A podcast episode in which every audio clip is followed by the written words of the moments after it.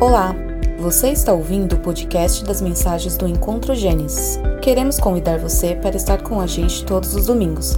Para mais informações, acesse encontrogenesis.com.br. Centrados no Evangelho, amando Deus e amando pessoas.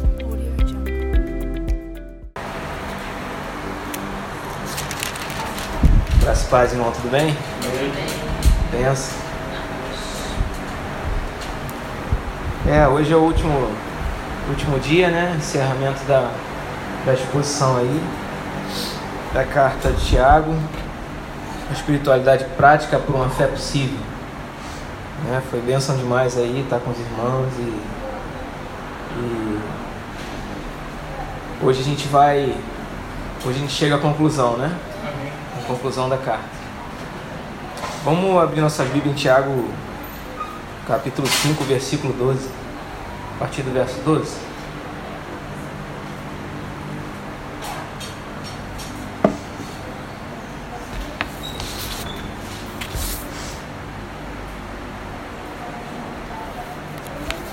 Só recapitulando aqui, é, no, no, capítulo, do capítulo 1 ao do versículo 1 ao versículo 6, né? Foi a primeira exposição que nós tivemos juntos.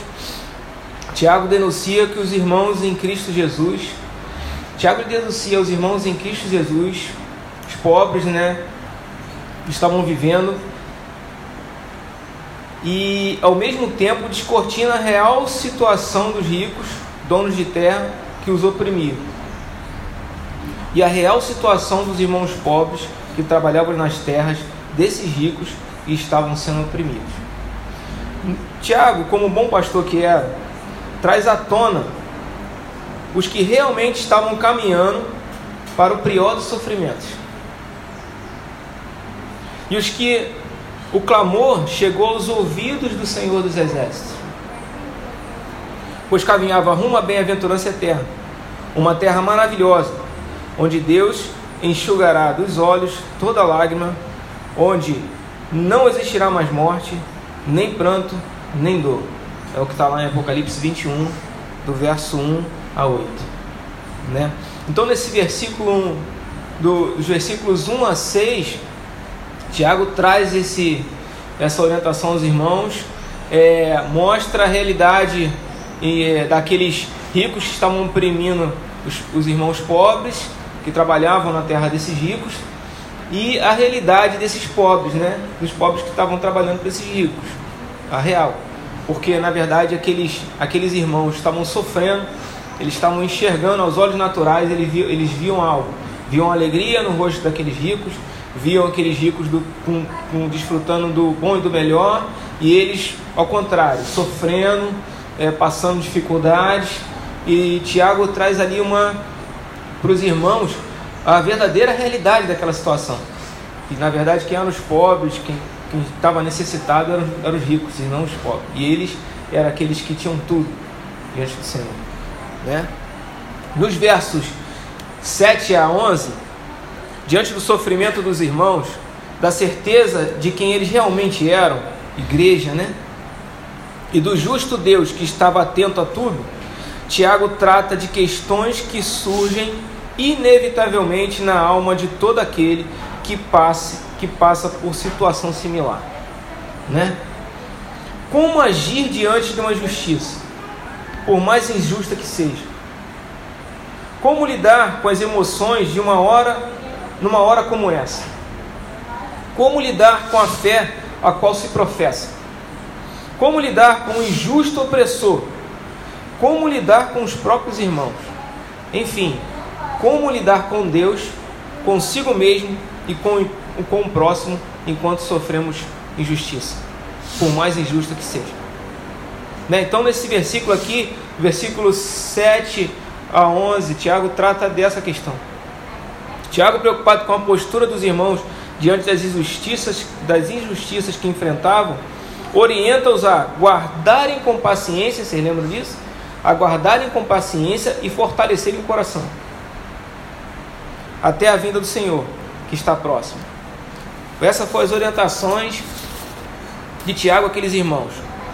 Paciente no sentido de não desistir, vocês lembram disso? Não desistir, não entregar os pontos, não jogar a toalha, esperar com paciência, mesmo que quase sem fôlego, continuar lutando, trabalhando, correndo atrás. Esse era o sentido de paciência. Parece que os irmãos estavam impacientes diante da angustiante situação que eles estavam vivendo, né? passando a adotar posturas de um não cristão, como o desejo de vingança ou revolta, talvez. O fortalecer o coração é no sentido de encorajamento, ânimo, no processo de amadurecimento que o tempo de espera proporciona. Aí eu citei, eu, eu citei Calvino e cito de novo agora aqui para vocês, tá bom? Devemos, pois, munir-nos de força para que nos tornemos amadurecidos. E isso não pode ser obtido de outra forma senão esperando, e por assim dizer, aperfeiçoando a visão da aproximação do nosso Senhor. Tiago encoraja-os a serem pacientes e a voltarem o coração para a soberana vontade de Deus até a vinda do Senhor dos Exércitos. É, é, é imprescindível, pois, termos a consciência de que devemos esperar pacientemente a volta de Cristo Jesus, suportando pacientemente as injustiças, guardando nosso coração de todo pensamento maligno, por vivermos em um mundo que não fazemos parte. Além de paciência e fortalecer o coração, Tiago também direciona os irmãos a não se queixarem dos outros. Então, Tiago diz o seguinte: a, terem, a termos paciência, aos irmãos terem paciência fortalecerem o coração a não se queixar e também a não se queixar uns com os outros, né? Pois parece que os irmãos estavam reclamando de uns para com os outros, talvez por conta dos, dos ânimos exaltados em razão de estar, do que estavam vivendo. Né? Se queixarem um dos outros seria julgar e condenar o próximo, algo que somente Deus pode fazer. O Deus que tudo vê, que está em todas as portas, seja do injusto seja do justo. Ao final, Tiago cita dois exemplos: os profetas e Jó, daquilo que ele diz, ok? Você lembra disso? Então, agora nós vamos ao versículo, aos últimos versículos, né, que é o versículo 12 ao versículo 20. E aqui a gente encerra a disposição das cartas do Tiago, a Tiago, carta de Tiago. Tiago conclui o capítulo 5, ou por que não dizer toda a carta, fazendo aos irmãos, trazendo aos irmãos uma espiritualidade prática por uma fé possível. Diante da realidade atual a qual vivenciaram, diante da realidade atual a qual vivenciaram, abrangendo fortemente o campo relacional de uma comunidade cristã e consciência de quem realmente era. Vamos ao texto lá? Versículo 12. Tiago, capítulo 5, versículo 12. Deixa eu colocar aqui.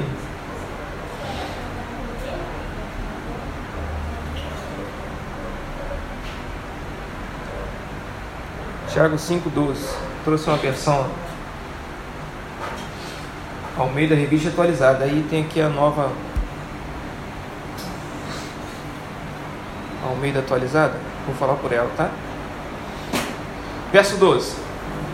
Acima de tudo, irmãos, não jurem nem pelo céu, nem pela terra, nem por outra coisa qualquer, mas que o sim de vocês seja o sim e que o não de vocês seja o não, para que vocês não incorram em condenação. Verso 13: Alguém de vocês está sofrendo? Faça oração. Alguém está alegre? Cante louvores. Verso 14: Alguém de vocês está doente? Chame os presbíteros da igreja e este faça oração sobre eles, sobre ele, ungindo com óleo em nome do Senhor. Verso 15. E a oração da fé salvará o enfermo, e o Senhor o levantará. E se houver cometido pecados, estes lhe serão perdoados. Verso 16. Portanto, confessem os seus pecados uns aos outros e orem uns pelos outros, para que vocês sejam curados. Muito pode, por sua eficácia, a súplica do justo. Verso 17. Elias era homem semelhante a nós, sujeito aos mesmos sentimentos, e orou com fervor, para que não chovesse sobre a terra, e por três dias e seis meses não choveu. Verso 18. Depois orou de novo, e ainda o céu deu chuva, e então o céu deu chuva, e a terra produziu seus frutos. Verso 19: Meus irmãos, se alguém dentre vocês se desviar da verdade e alguém o converter, verso 20, saibam que aquele que converte o pecado, o pecador do seu caminho errado, salvará da morte a alma dele e cobrirá uma multidão de pecados. Tremendo esse desfecho aqui de Tiago, né? Tiago apresenta a igreja. Tiago apresenta aqui a identidade da igreja. Ele conclui apresentando a identidade da igreja. Acima de tudo, meus irmãos, não jurem pelo céu, não jurem nem pelo céu, nem pela terra, nem por outra coisa qualquer, mas que, mas que o sim de vocês seja sim, e que o não de vocês seja não, para que vocês não incorram em condenação. Juramento, o juramento era uma confirmação verbal garantida pelo apelo a uma testemunha divina. Em meio ao sofrimento pelo qual estavam passando, aqueles cristãos oprimidos poderiam ser tentados a fazer juramentos precipita precipitados, como geralmente ocorre em situações assim. Em vez de jurar desnecessariamente, a palavra deles deveria sempre ser verdadeira. Sim, sim, não, não. Como podemos sair jurando? É, o que, o que Tiago trata aqui nesse, nesse, nesse versículo. A preocupação de Tiago aqui com o juramento. Como podemos sair jurando se não sabemos o dia de amanhã? Jurar é algo muito sério. E a gente tem que ter muito cuidado com isso. A gente não pode tratar o juramento como algo fútil. E sair jurando de qualquer jeito. Era isso que o Tiago estava querendo tratar com os irmãos. Estava tratando com os irmãos aqui. Algumas coisas sabemos por conta das Sagradas Escrituras, mas a maioria das coisas que envolvem o amanhã nós não sabemos. Pois a nossa vida pertence ao Senhor e não podemos controlar a história dela e da humanidade. Falso juramento consistia em tomar o nome de Deus em vão violação ao terceiro mandamento. Vamos lá em Êxodo capítulo 20? Êxodo capítulo 20.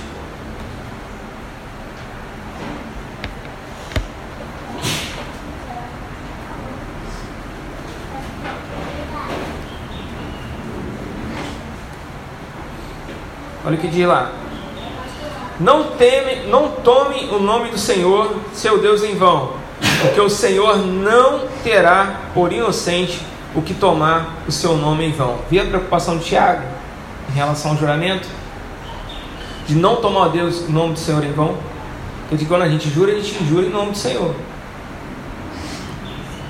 E em Deuteronômio capítulo 5, verso 11, repete essa, esse versículo, tá?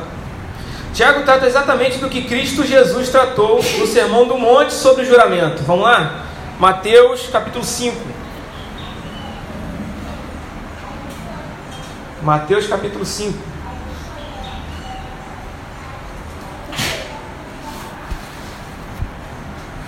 Mateus 5, a partir do verso 33.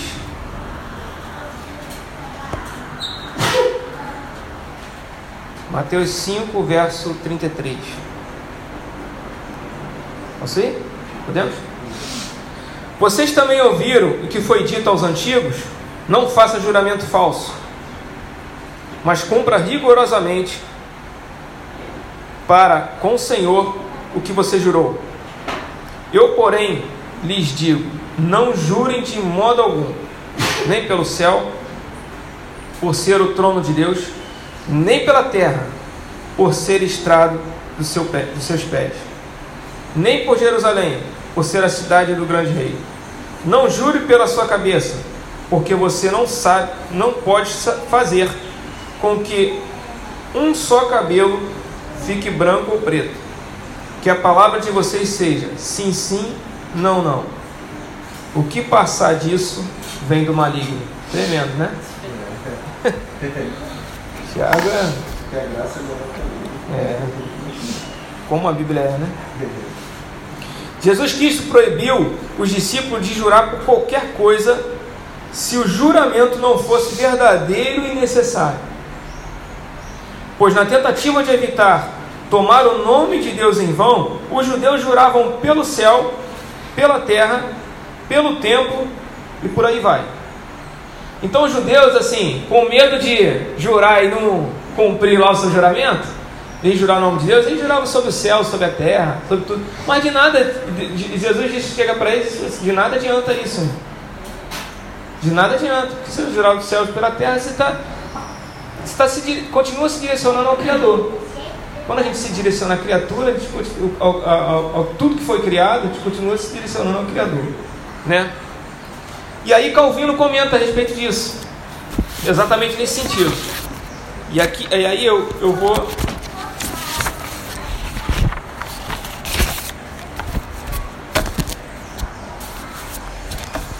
E aqui eu coloco uma citação de Calvino a respeito. Todo aquele que jura em vão, em ocasiões impertinentes, profana o nome de Deus, seja qual for a forma que dê às suas palavras.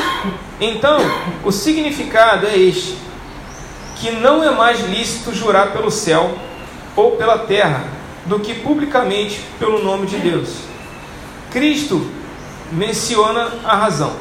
Porque a glória de Deus está por toda parte gravada e por toda parte ela resplandece. Mais ainda, os homens, em juramentos, tomam céu e terra em nenhum outro sentido e com, e com nenhum outro propósito do que se mencionarem o próprio Deus. Porque ao falar assim, simplesmente designam o Criador por suas obras. Então, de nada adiantava, né? Eles tentavam assim, sair pela, pela tangente aí, saída pela direita, saída pela esquerda, como é que era? Daquele desenho. Eles tentavam ali dar uma disfarçada, mas de nada adiantava. Eles jurando pelo céu, pela terra, pelo templo, eles estavam jurando em vão e não fugiriam dessa, desse mandamento do Senhor. Né? A confissão de fé de Westminster ela trata o juramento da seguinte forma. Aí eu vou ler aqui para vocês, tá? É do capítulo 22 dos juramentos legais e dos votos. Diz o seguinte: O juramento, quando lícito, é uma parte do culto religioso pelo qual o crente, em ocasiões necessárias e com toda solenidade, chama a Deus por testemunho do que assentava do que, do que desculpa, chama a Deus por testemunha do que assevera ou promete. Pelo juramento, ele invoca a Deus para julgá-lo, segundo a verdade ou falsidade que jura. Aí eu coloquei aqui todos os pontos e depois eu passo para o Léo, né? E os irmãos podem ler com calma. Eu só queria destacar um outro ponto aqui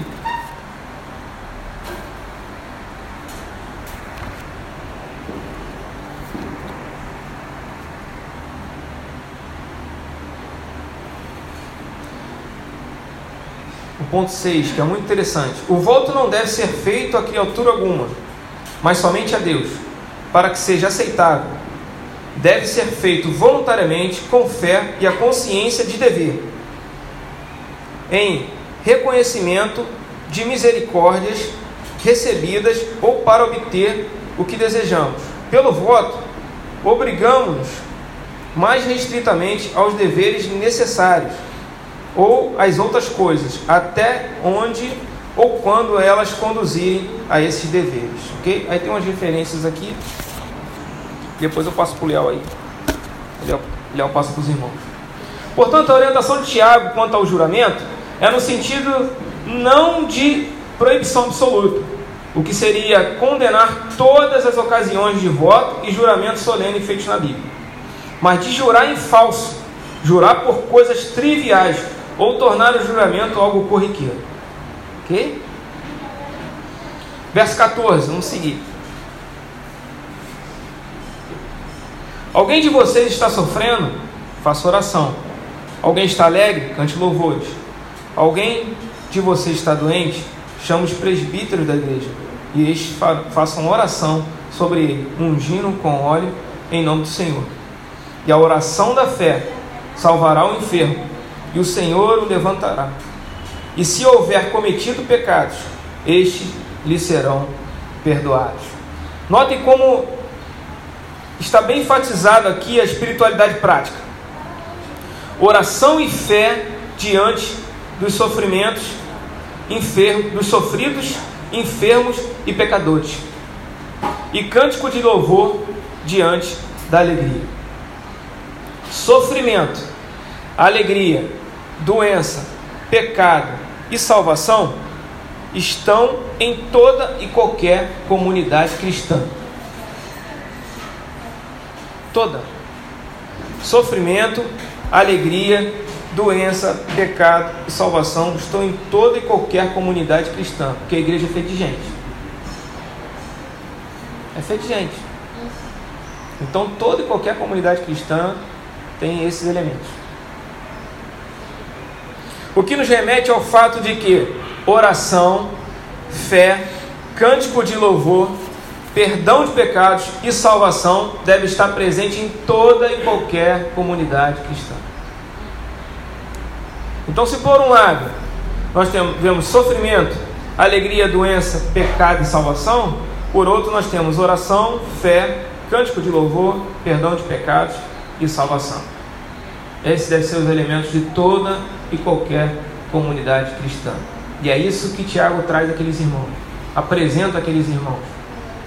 Diante do sofrimento deles, a preocupação de Tiago, como bom pastor que era, era eles não perderem a sua identidade. Não perderem a sua identidade. Eles eram igreja. Oração e fé, não no sentido de colocar Deus na parede, não no sentido de exigir de Deus o resultado que esperamos, não no sentido de Deus ser obrigado a apresentar o resultado que esperamos. Não no sentido de Deus fazer de acordo com aquilo que fazemos. Não no sentido de lançar confissão positiva e exigir de Deus o cumprimento delas, por entender que a palavra que sai da boca tem poder. É importante termos a consciência de que não sabemos orar como convém mas o Espírito Santo intercede por nós. Está lá em Romanos, capítulo 8, versos 26 a 29. Vamos lá, vamos ler. 26, a, 26 e 27.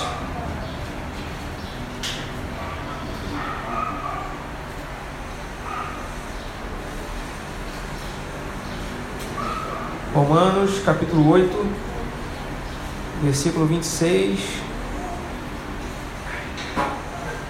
e 27.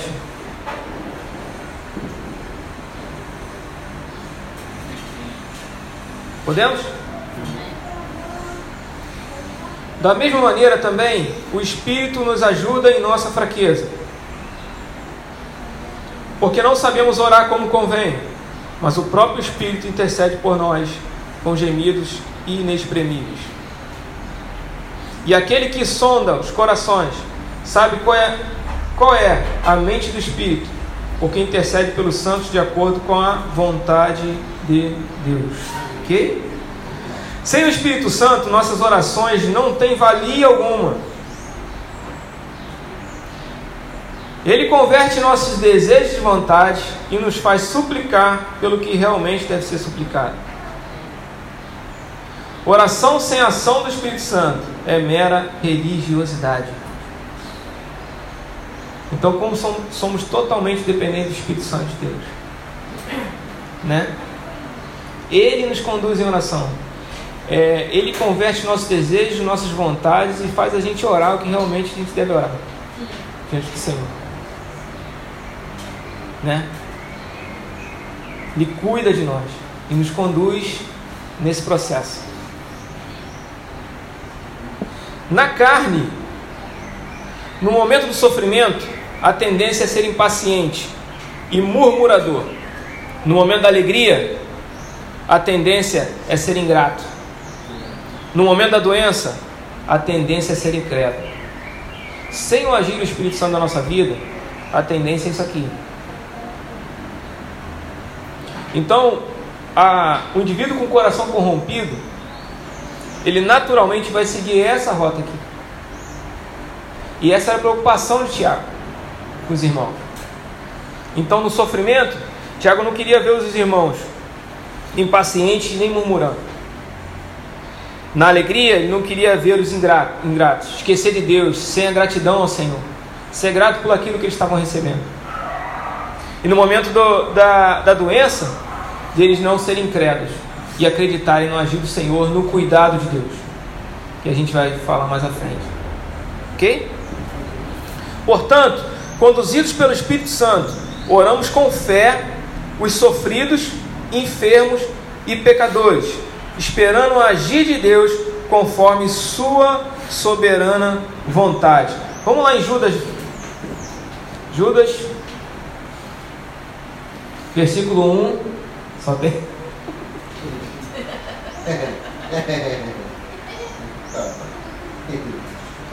Judas, versículo 1. Capítulo 1, versículo 20. Brincando.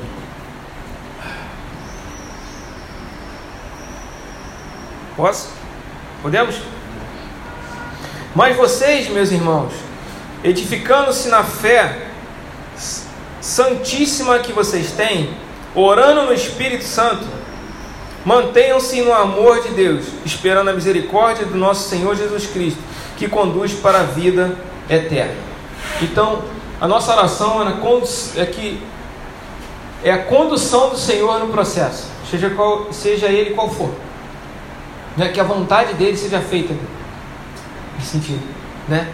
Então, assim, irmãos, crente morre de doença também. E, não é porque eu, e muitas das vezes não é porque o cara está em pecado, não. Morre mesmo. E como diz um pastor que eu gosto muito de, de ouvi-lo, né? Ele diz assim, irmão, o crente quando recebe a notícia que tem quatro semanas de vida, ele tem que fazer uma festa porque já está acabando o tempo dele, já está terminando a, a, vida dele aqui nesse mundo e que ele vai para o Pai. Né? É algo duro, é, mas é uma realidade. Então a gente. Nenhum de nós foi preparado para a morte. Né? A gente sofre por conta disso, né? Nós falamos aqui. É, não, disse lá com os meninos lá que eu dou aula, né? que eu estava falando, que Jesus chorou em dois momentos na Bíblia. Né? Jesus chora com a morte de Lázaro e chora quando vê Jerusalém. A morte de Lázaro, ele não estava chorando porque Lázaro morreu. Ele estava chorando por conta do sofrimento que a morte gerava. Aquilo que ele, aquele que, aqueles que ele tanto ama, tanto ama. Então ele estava chorando pelo sofrimento daquelas pessoas. E para Jesus, Jesus, eles não, poderiam, não, eles não poderiam estar passando por isso, mas por conta do pecado passa. E esse era, essa era a tristeza dele. E esse era, era, era o motivo dele estar chorando. E no segundo momento foi Jerusalém. Jerusalém, ele olha para Jerusalém, ele olha para aquelas pessoas que iriam negá-lo. E ele chora por aquilo. Não porque ele estava sendo não porque ele estava se sentindo um coitado, mas sim pela consequência que, que aquelas pessoas iriam sofrer por estar negando a ele, né? Então a morte não é algo que é, no original não faz parte da nossa vida, então a gente não consegue lidar muito com ela. Assim como a gente tem dificuldade de lidar com o mundo em qual vivemos. Mas por conta do agir do Espírito Santo de Deus, no agir do Espírito Santo de Deus, a gente consegue seguir o processo de uma forma sadia e amadurecer nesse processo. Vocês lembram na, na, na exposição passada, né? na, na, domingo passado, nós falamos sobre o que o tempo traz ao amadurecimento, né? O fortalecer o coração no sentido de amadurecimento a gente amadurecer, se fortalecendo aí no, no, no caminhar da vida, né? nas, nas circunstâncias, sejam boas ou ruins da vida. Então, na vida da igreja, nós cristãos, seguidores de Jesus Cristo, é assim que funciona. A gente está aqui de passagem, a gente passa por momentos aqui que nós não estamos preparados para passar, sofremos por conta disso, mas que o Espírito Santo de Deus ele nos, nos mantém firme, não nos deixa se perder nesse processo e a gente não perder a nossa verdadeira identidade, né? Vamos seguir aqui.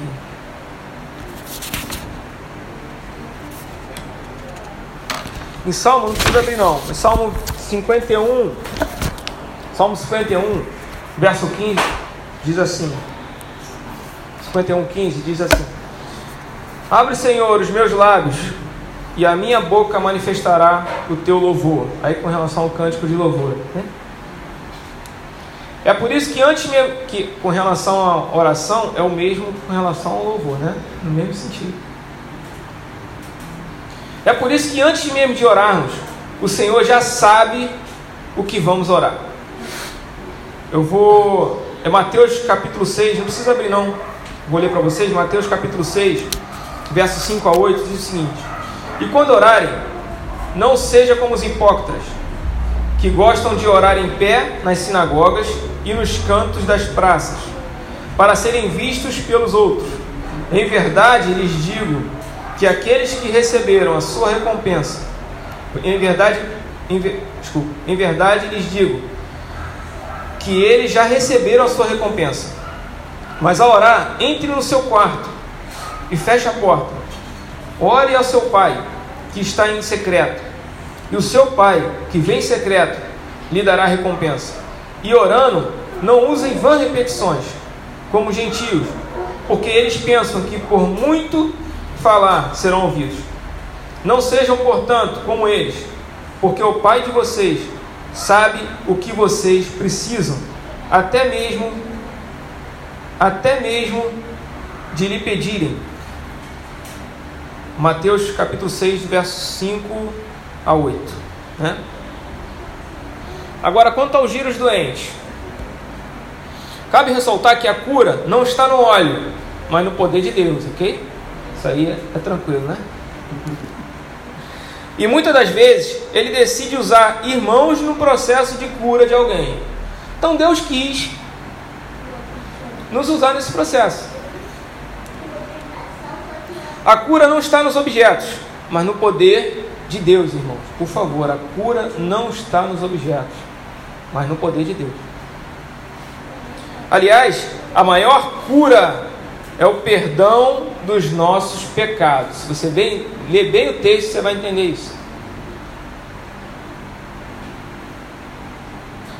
O melhor remédio é, como comenta Calvino, sermos, aqui em aspas, tá? Sermos, entre aspas, sermos solícito em sermos reconciliados com Deus e em obter o perdão de nossos pecados.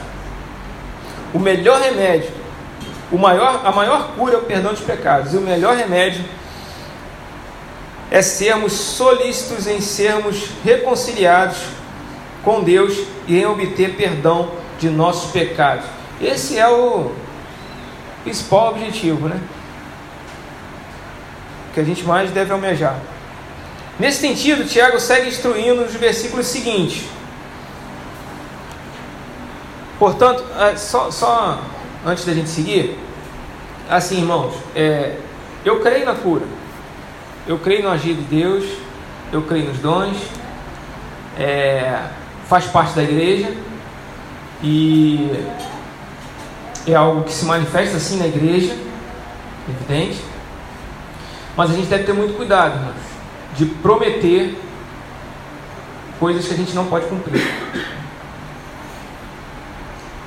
E o cuidado que a gente deve ter no ensino com relação a isso. Porque, como eu disse, nem sempre alguém será curado.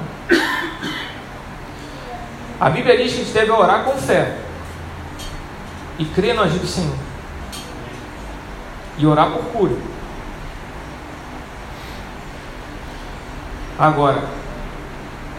pode ser que a pessoa seja curada ou não.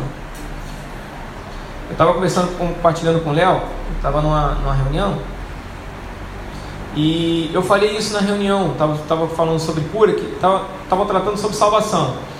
Aí, aí dizia assim, não, mas que na salvação envolve cura, envolve reconciliação. Aí eu cheguei para os irmãos, sim, envolve sim, mas a gente deve ter muito cuidado com isso, porque é... aí eu disse o que eu disse para vocês aqui, tem crente que morre de enfermidade. Irmão, tem crente que morre de fome.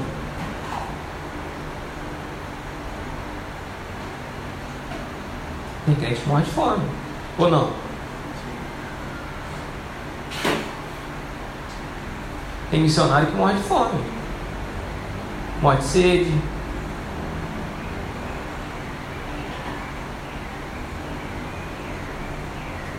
Então não mendigar o pão, ou faltar o pão, não é necessariamente o pão, mas sim a salvação. Então a gente deve ter muito cuidado com isso. Ok? Não estou dizendo aqui que a gente não. Não. Eu oro, eu, a gente, como igreja, deve orar sim e crer no agir do Senhor, mas ensinar a pessoa. Ensinar a verdade. Que seja feita a vontade do Senhor. Irmão, irmã, que seja feita a vontade do Senhor. Em Cristo nós desejamos a cura, mas que seja feita a vontade do Senhor.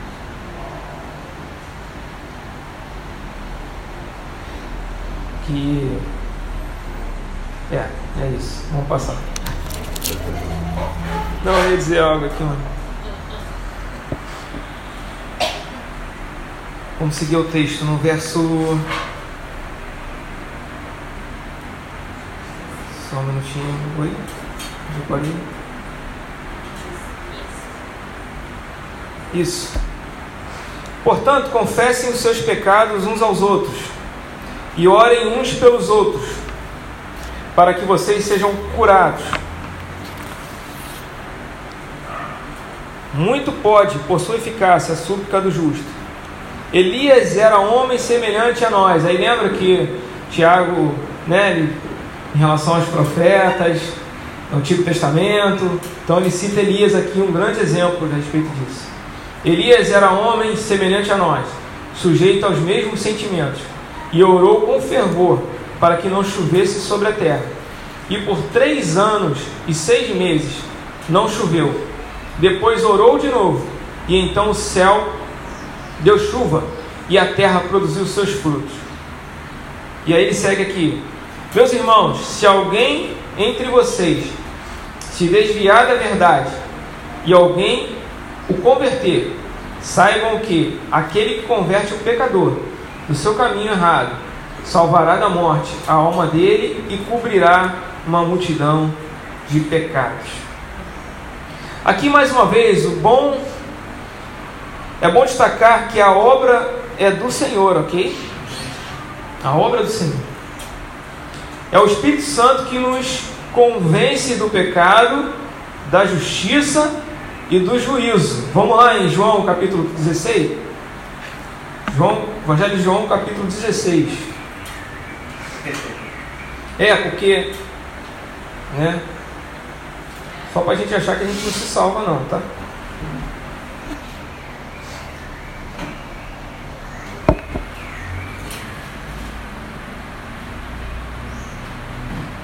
Evangelho de João capítulo 16. Podemos? Capítulo 16, verso 8. Desculpa. A partir do verso 8. Gente, estou precisando de óculos. Vocês já repararam que eu fico aqui? tô. Eu fico trocando as palavras aqui. A partir do verso 8. Podemos? Achar o versículo aqui. Quando ele vier, convencerá o mundo do pecado, da justiça e do juízo. Do pecado, porque eles não creem em mim. Da justiça, porque eu vou para o Pai e vocês não me verão mais. Do juízo, porque o príncipe deste mundo já está julgado. Ok? Nós não nos salvamos. A salvação não vem de baixo para cima, irmão. Ela vem de cima para baixo. Então você pode subir monte 100 vezes por mês. Você pode jejuar 24 horas por dia durante um mês. Jejuar um mês inteiro. E não é por aí. Né? A gente não se salva. A cruz nos mostra isso. Ela nos mostra que nós não podemos nos salvar. Então, toda vez que a gente pensar em que de tentar se salvar, a gente precisa olhar para a cruz. E a cruz mostra que nós não nos salvamos. Que nos salva Cristo. Ok? O que ocorre aqui no texto é o valor dado ao ato. O valor dado ao ato de a gente pregar o Evangelho, apresentar o Evangelho ao outro, apresentar o Cristo Jesus ao outro. Aí eu cito aqui para vocês um comentário também de Calvino. Nada melhor ou mais desejável do que livrar uma alma da morte eterna e isso é o que fez quem restaura um irmão errado à vereda certa. Portanto, uma alma tão excelente, de modo algum deve ser negligenciado. Dar alimento ao faminto e de beber ao sedento, notamos quanto valor Cristo deu a tais atos. Mas a salvação da alma é por ele estimada como sendo muito mais preciosa que a vida do corpo. Devemos, pois, atentar bem para que nenhuma alma pereça por nossa indolência, cuja salvação Deus põe, de certa maneira, em nossas mãos.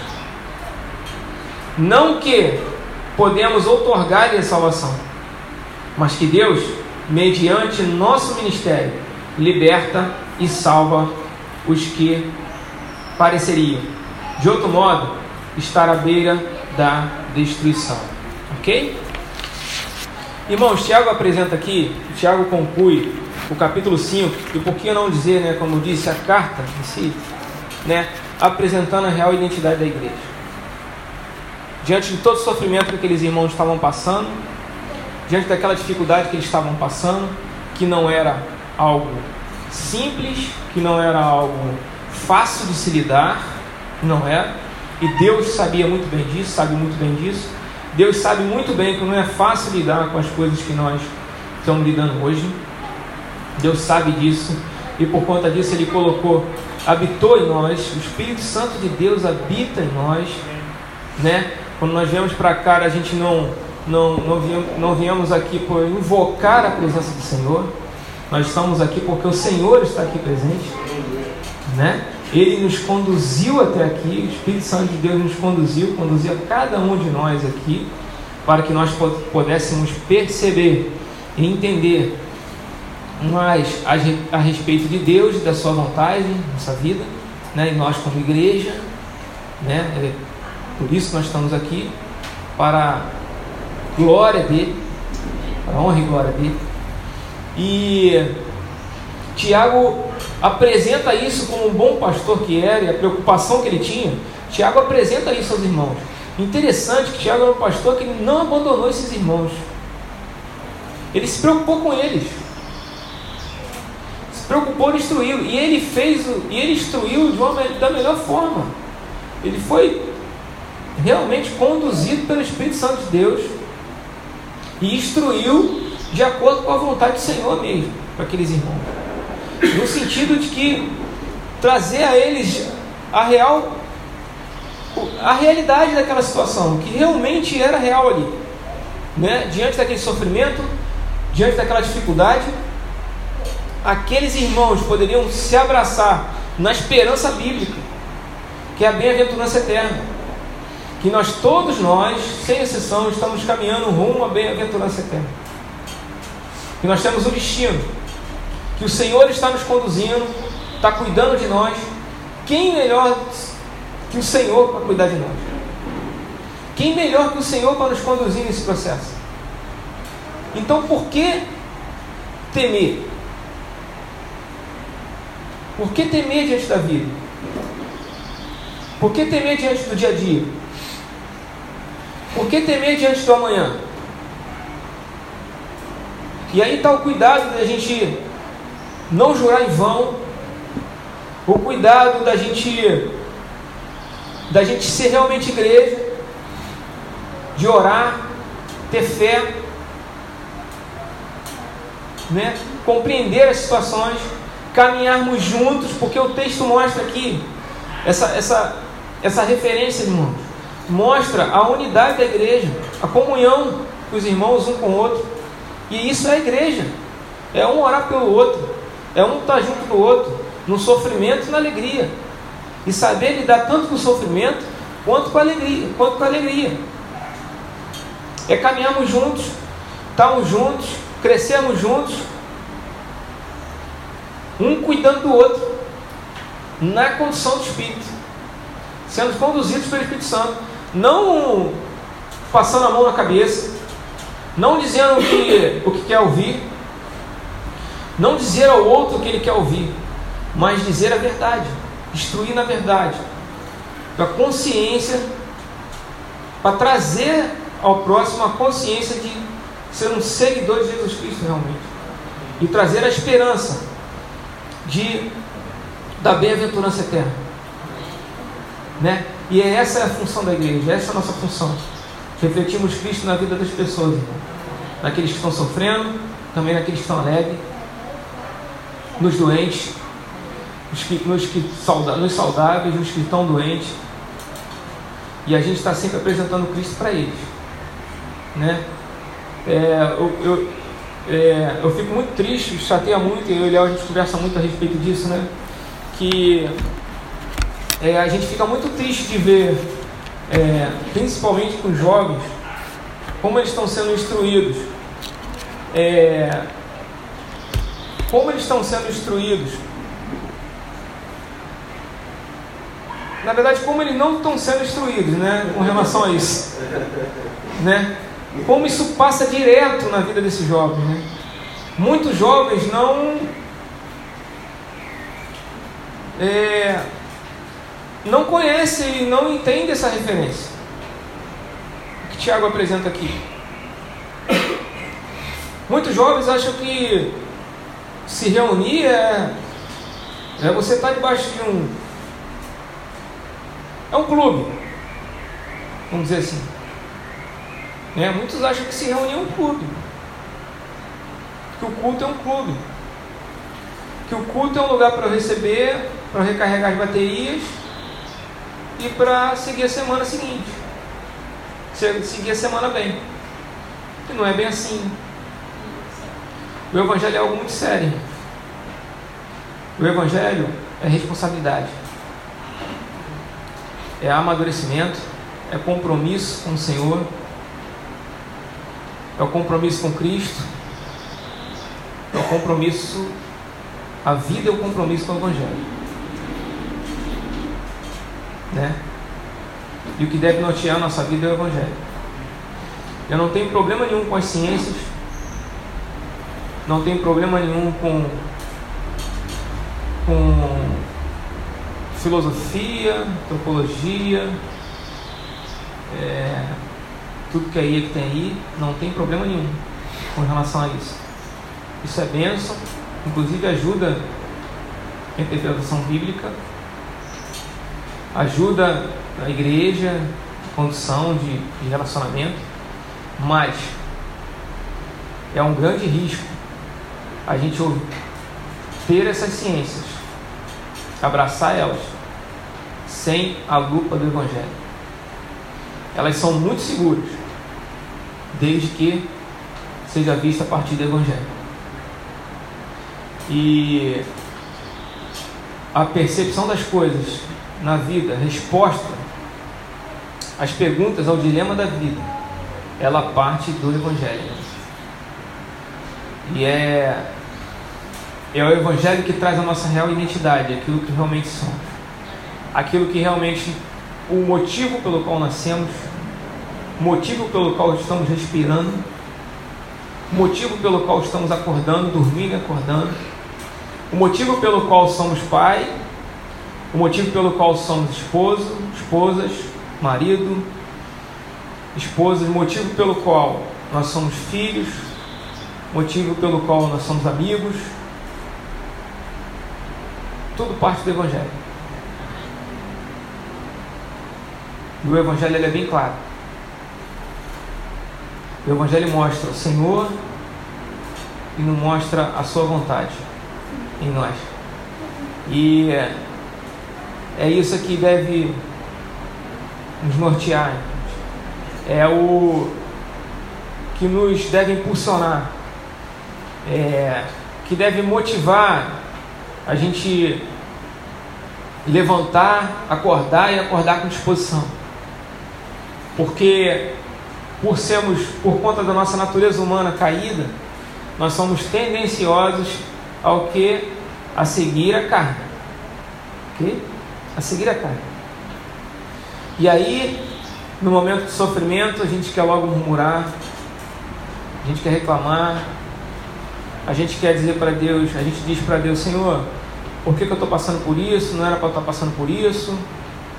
Tem muito ímpio aí, olha esses caras, não querem nada com o Senhor, e estão vivendo uma vida aí, tu vê, ó, tudo rindo, com casa boa, tudo, tudo com carro bom, na melhor faculdade, e não quer nem saber de estudar, e os caras estão nessas faculdades aí, Senhor, e eu, tô, que eu que estudo, que me esforço, estou tentando passar numa faculdade e não consigo. Estou querendo entrar numa escola numa faculdade pública porque eu não tenho condição de uma particular e não consigo entrar. Né? Nesses momentos de angústia, a tendência é a gente ficar murmurando. Né? Isso não quer dizer que a gente tem que desabafar diante de Deus, não. Tem que desabafar mesmo, um filho como um pai. Senhor, eu estou chateado. Mas na consciência de que eu estou chateado, Senhor. Mas eu sei que dependo totalmente do Senhor. Porque nós não devemos nunca esquecer que nós somos pobres em espírito, humildes em espírito. E ao reconhecimento que nós não somos nada, que se não for Deus na nossa vida, nada podemos fazer e ser, senão por Ele e para a glória dele. E, a, e é isso que Tiago apresenta. Diante da pressão da vida, da cobrança diária, a gente ter, a gente ter, a gente ter a consciência de que o Senhor ele sempre trará ordem na desordem. Ele sempre trará ordem na desordem. E a gente, como igreja, irmãos em Cristo, um com o outro, caminhar junto, seguir junto. É, é isso, irmão. Eu, eu, assim, eu não sei quanto a vocês, mas eu não consigo ver outra coisa na Bíblia. Dessa reunião aqui não ser corpo. De ser um corpo. Né? Qual o objetivo de estarmos aqui? Receber? Também. Também. Mas qual é que é primordial aqui? A gente ser igreja. É sermos irmãos em Cristo. Porque aqui não é reunião de serviço. Aqui é uma reunião de família. Não é um assunto de. É um assunto de família. Então quando um está sofrendo, está todo mundo sofrendo. Quando um está alegre, está todo mundo alegre. Quando um está doente, está todo mundo doente, está todo mundo junto. Está todo mundo lá. Momento da alegria, momento da dificuldade, todo mundo caminhando junto. E assim o Senhor vai acrescentando. Quando o Senhor vê que dá para mais um, entra mais um ali. Dá para mais outro, vai entrar mais outro.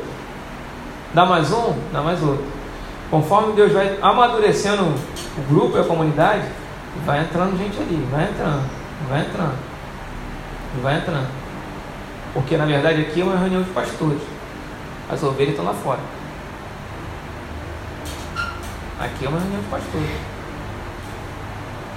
Os membros da igreja estão aí fora.